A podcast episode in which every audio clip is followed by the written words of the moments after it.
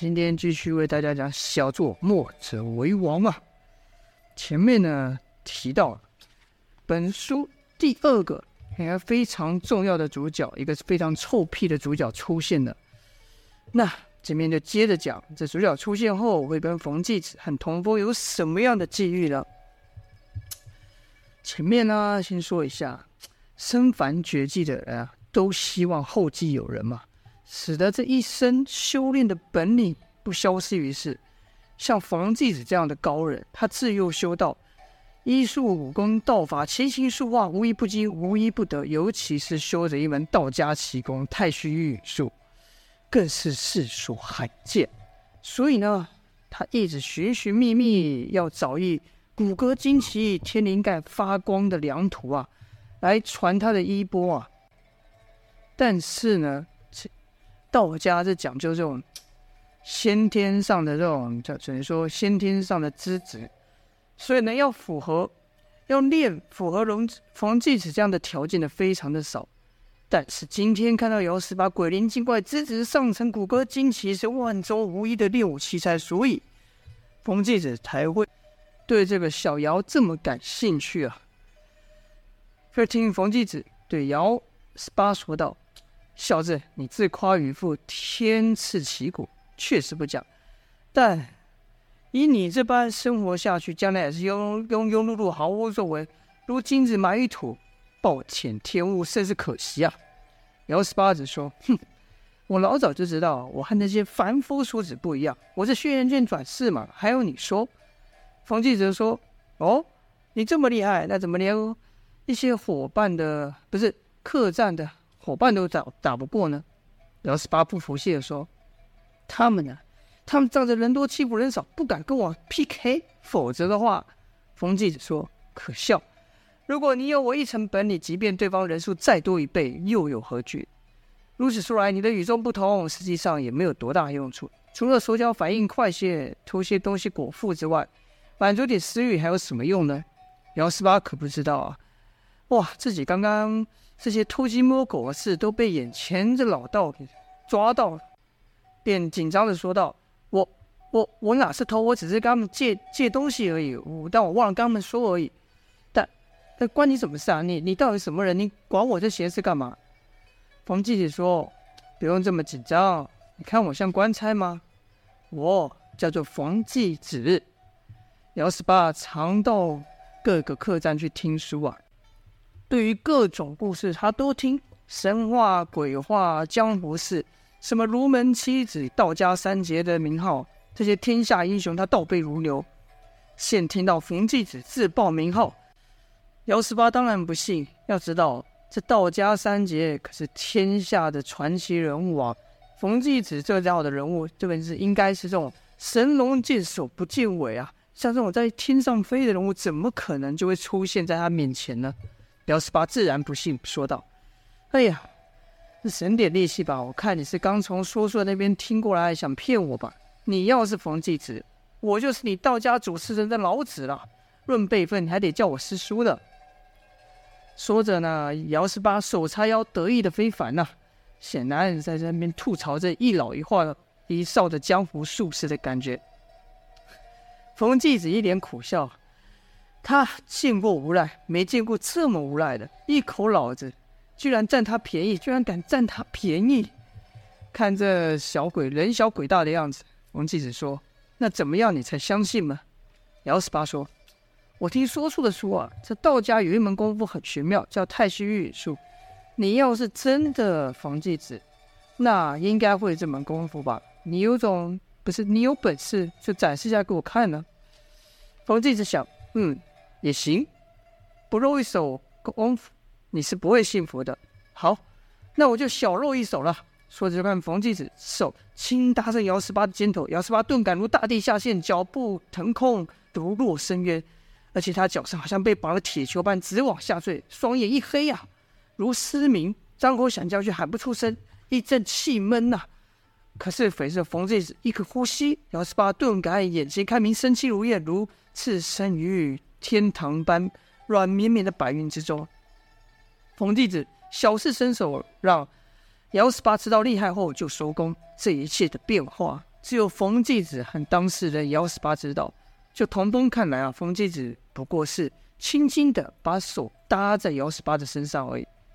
光这一下，就吓得姚十八赶忙退开，伸手摸自己的眼睛、鼻子、手、身体，心想：哇，这什么鬼？你这老道使什么妖术？冯继子的说：“你不是想见识太虚运术吗？这下你见识到了，感觉怎么样呢？是失望还是名副其实啊？”姚十八这下可不敢嘴硬了，心想：“还还行吧。你你真是那个传说中的高人，道家高人，道家三杰之一的冯继子？”冯继子说：“还不信？你还想试试吗？”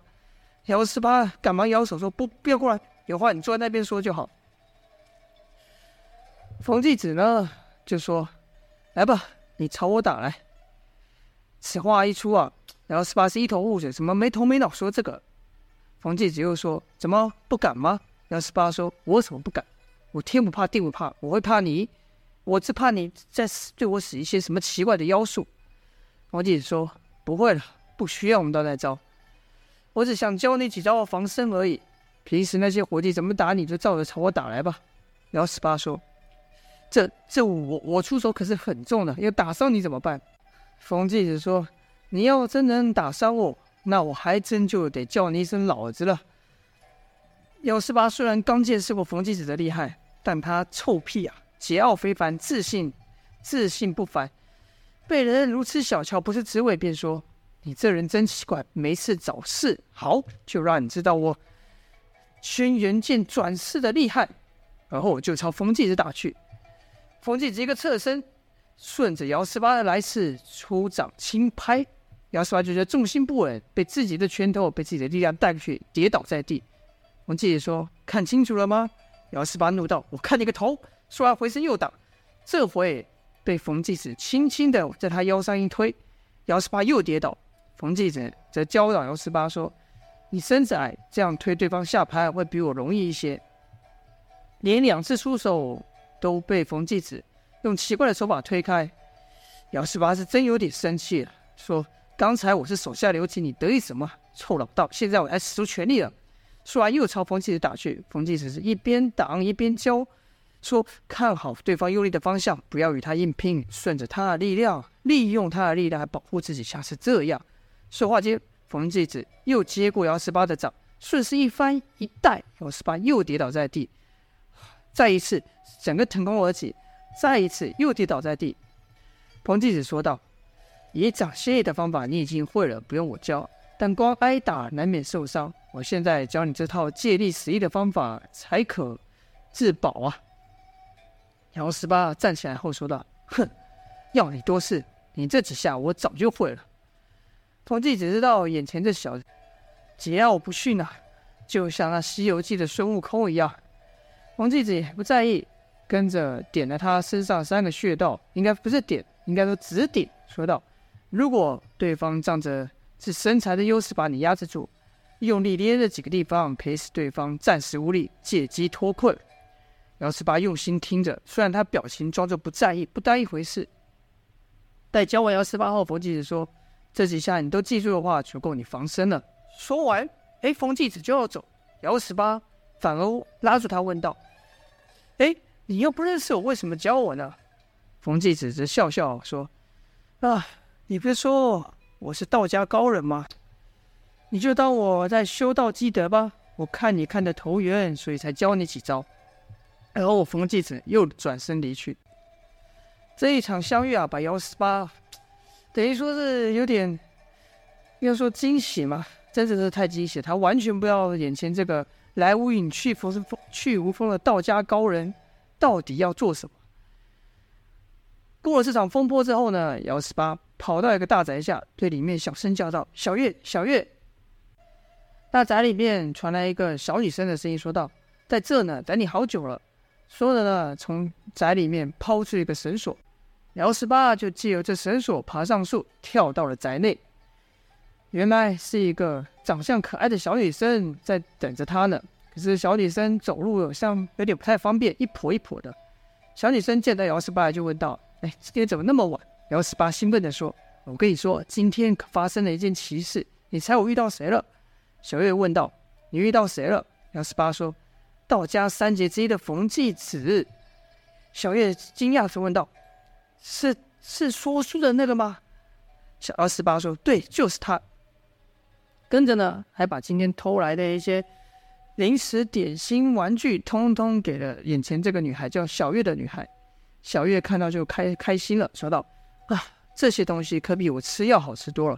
快和我说说，今天又发生什么事了？今天又听了什么好听的故事了？”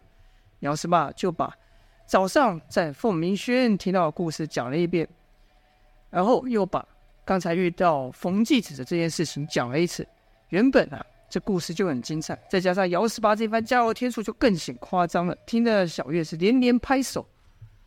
讲完后，姚十八说道：“哎。”那老道还传我一手功夫，小月说道：“真的吗？快快快给我看看。”姚十八说：“那老道说这什么叫借力使力的功夫？来，你推我试试。”小月伸手就推，姚十八也学着冯继子躲过，然后一掌推起小月的腰间，但这一下推的力量太大，毕竟姚十八现在刚学了新招，兴奋嘛，而且下手不知轻重，所以呢力量就用大了。